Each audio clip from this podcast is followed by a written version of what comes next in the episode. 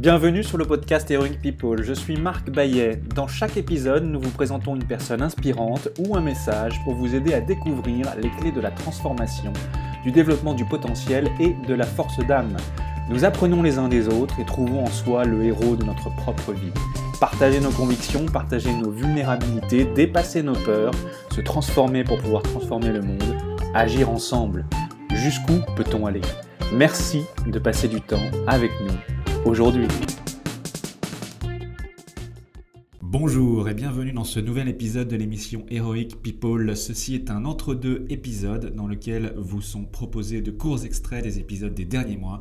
Je vous présente un bref clip de chaque conversation pour vous donner une première saveur de chaque épisode et inviter, voyez-le ou plutôt entendez-le comme un teaser, quelque chose pour vous mettre en appétit. Et si vous appréciez ce que vous entendez, vous pouvez retrouver les liens vers les épisodes complets sous le bouton écouter sur lequel vous venez d'appuyer dans votre application d'écoute de podcast ou bien sur le site heroicpeople.fr où vous pourrez retrouver tous les détails. Belle écoute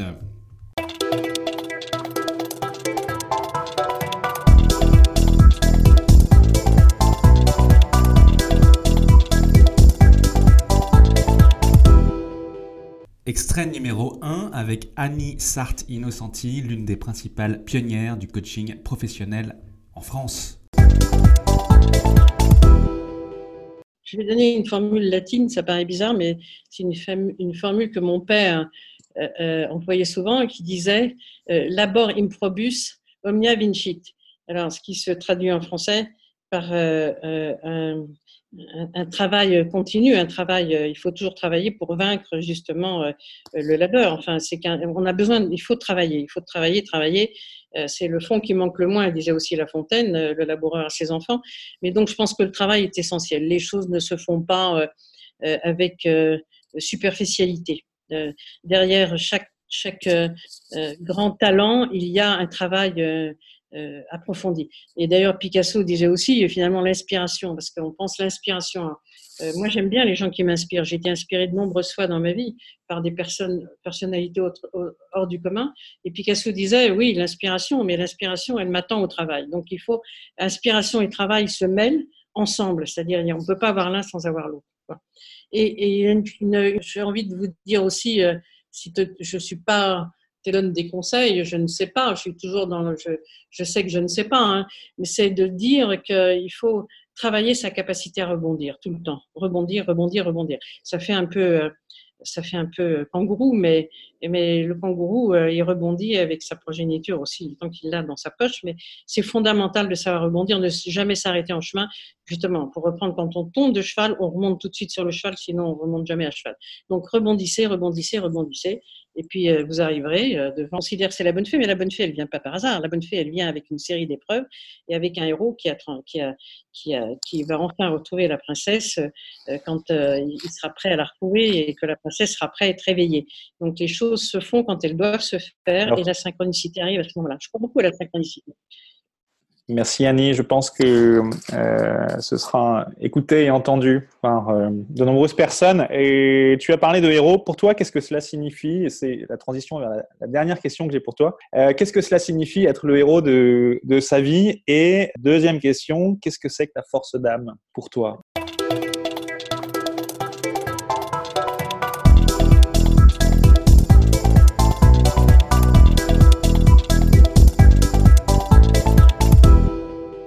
Extrait numéro 2 avec Mariette Fourmeau en direct des États-Unis, la fondatrice de Brilliance Inside qui organise des conférences TEDx par des résidents de prison aux États-Unis.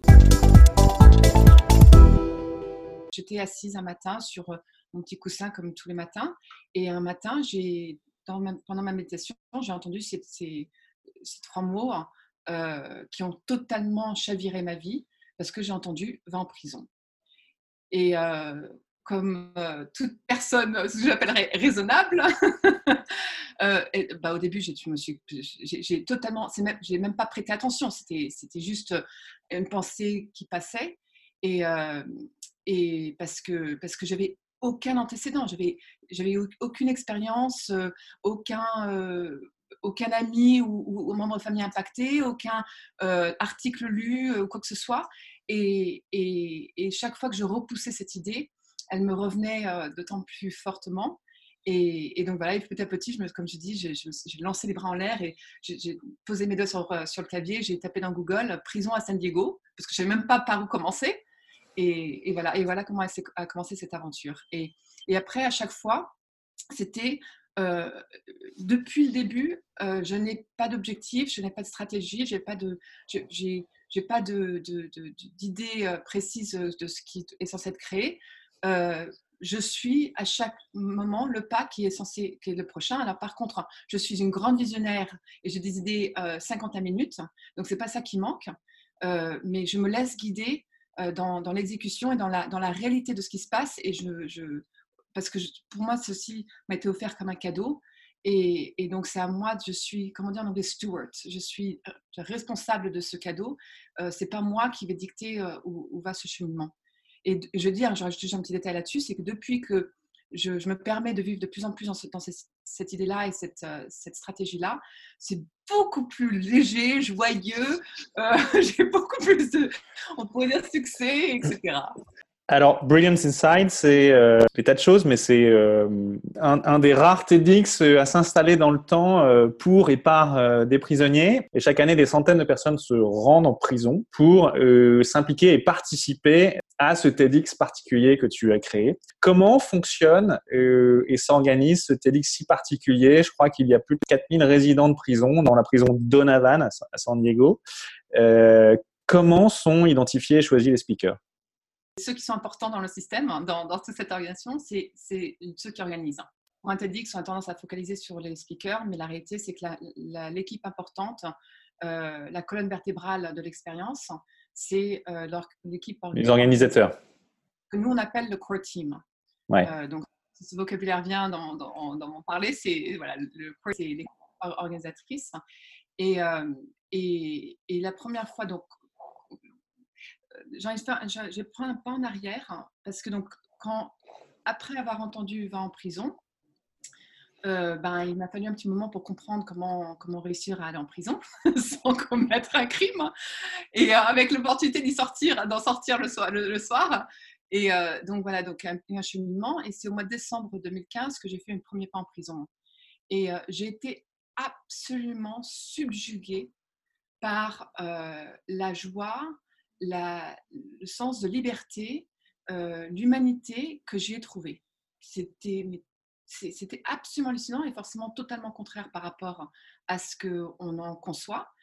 Et, euh, et c'est cette, cette euh, beauté humaine que j'ai voulu partager avec d'autres. Et c'est ça qui a amené à organiser un TEDx parce que euh, j'étais déjà, euh, déjà dans le monde du TEDx. Et, donc voilà, donc, donc parlons, voilà un peu le, contexte de ce que fait. Et, et, donc voilà, mais par contre, encore une fois, hein, moi quand, je me lance, je me lance. Hein, L'idée est venue, mais euh, on, a juste pris, fait un pas et ensuite un autre pas et ensuite un autre pas. Donc, euh, une fois l'accord de, de, l'administration, parce que c'est quelque chose de, proposer d'organiser ce type de choses, surtout que donc, mon but principal, et j'en étais très claire dès le début, c'était que ça n'allait pas être organisé par nous, bénévoles de l'extérieur, ça allait par être organisé par les résidents de la prison. Et donc, euh, il a fallu d'abord les recruter.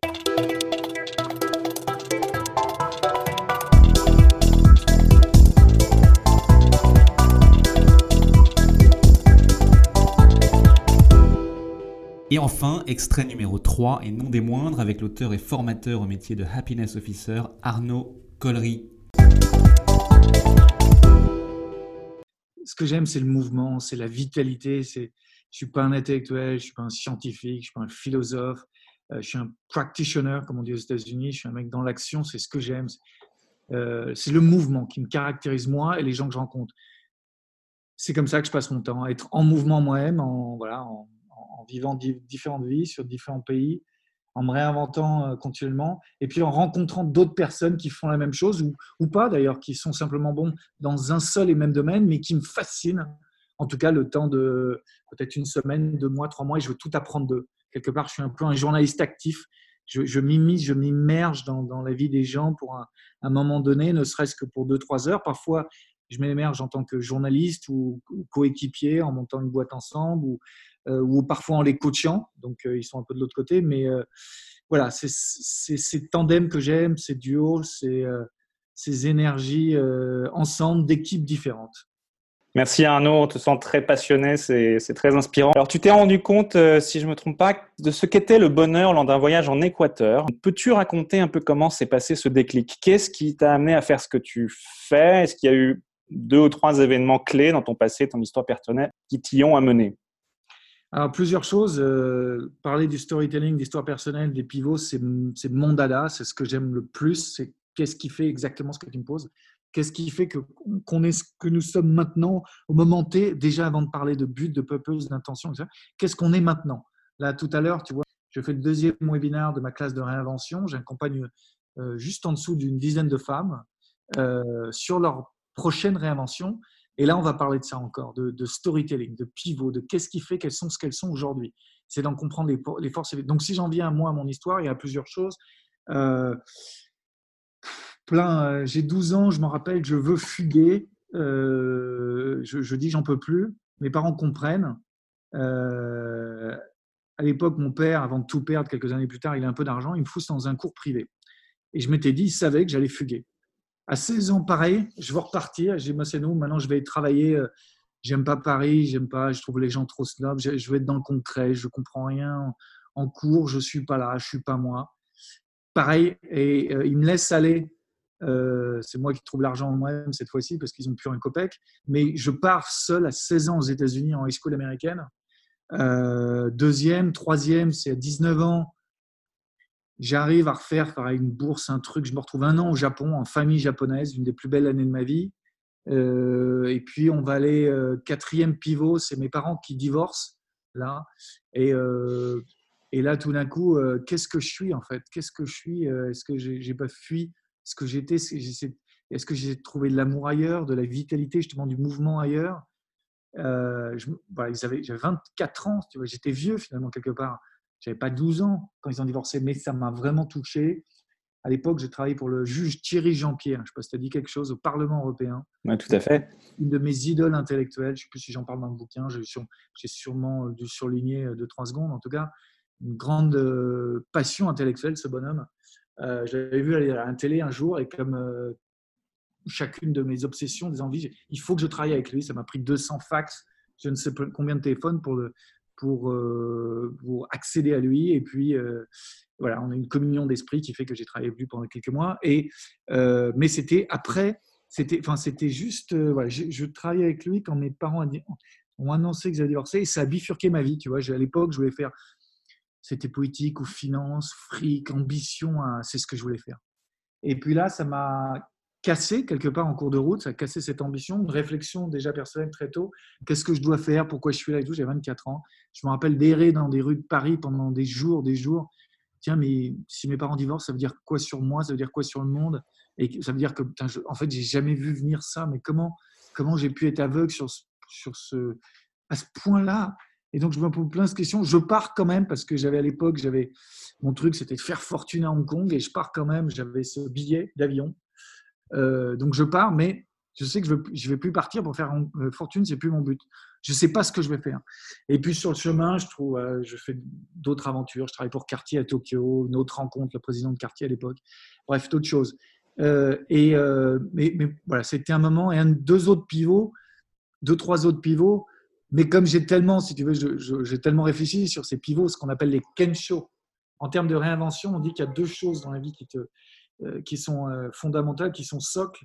Euh, il y a les kensho, qui, sont ces changes graduels au cours du temps, après une grosse expérience. Qui sont... Et puis, il y a les prises de conscience. Donc là, je te parle de trucs graduels. Et puis, c'est encore un autre chapitre, je peux te parler des prises de conscience. Et tout d'un coup, mais en fait, je suis heureux juste en faisant ça, ou en fait, je suis ça.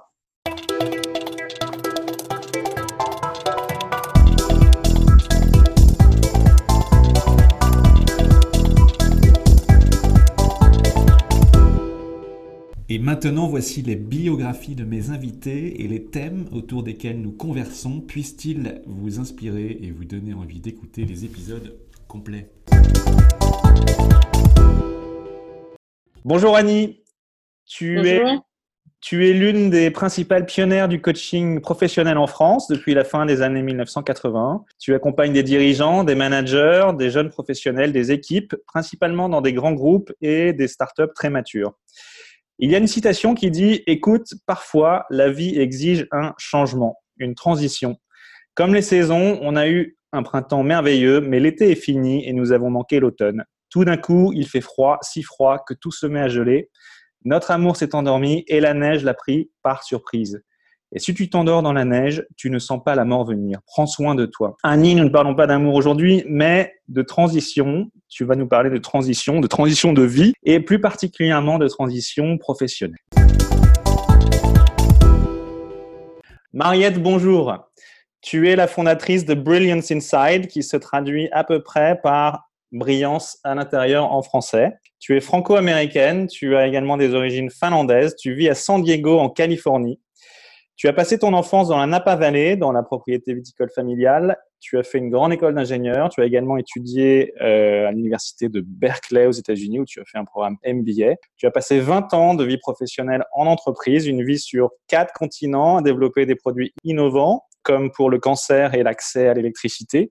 Et tout cela à des postes de responsabilité. Il y a cinq ans, tu as ressenti un appel en toi, va en prison. Tu vis donc aux États-Unis, le pays où plus de 2 millions de prisonniers. C'est plus que le nombre de prisonniers pour la Chine et la Russie. C'est presque 25% du total des prisonniers au niveau mondial. C'est également le taux d'incarcération le plus élevé au monde. Va en prison, te dit la petite voix, et depuis, tu passes trois jours par semaine au contact de prisonniers, de résidents de prison, comme tu les appelles, de personnes qui ont connu la violence, c'est-à-dire qui l'ont alimentée, mais probablement également subi. Et tu les aides aujourd'hui à révéler leur beauté intérieure et à laisser jaillir leur lumière intérieure. Tu as créé le premier TEDx pour et par des prisonniers. C'est absolument lumineux. Mariette, le chanteur Thomas Pouzin du groupe de rock Glorious dit Notre potentiel à aller vers les périphéries se ferme dès qu'on juge une personne. Toi, on peut dire que tu es une, exploratrice de périphérie et tu vas nous parler de ton aventure dans les prisons euh, et de ce que tu appelles la brillance à l'intérieur dont chacun est doté et qu'il doit faire jaillir pour servir et impacter le monde. Arnaud Collery, bonjour. Bonjour.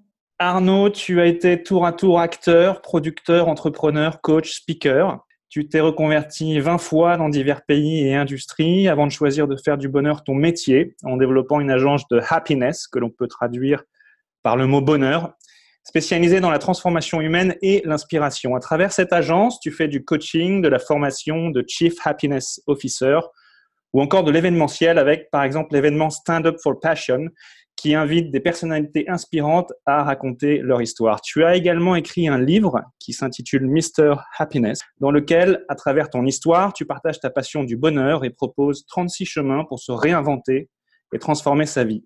Arnaud, connais-tu cette histoire, Le chat aux millions de vies de Sano Yoko, un auteur japonais? Il s'agit d'un conte d'inspiration bouddhiste qui raconte non pas les neuf vies, mais les millions de vies d'un chat japonais tour à tour charte d'un marin, d'un magicien, de cirque, d'un voleur, d'une grand-mère solitaire, d'une petite fille. Et puis une autre fois, il ne fut le chat de personne. C'était un chat de gouttière. Un chat de gouttière, mais il était libre pour la première fois. Il était son propre maître. Alors il rencontra l'amour et se maria avec une belle femelle toute blanche. Toi aussi, Arnaud, tu as eu plusieurs vies, tu as fait le tour du monde, mais sans doute n'en as-tu pas pour autant oublié le plus important des voyages, celui qui consiste à faire le tour de soi-même.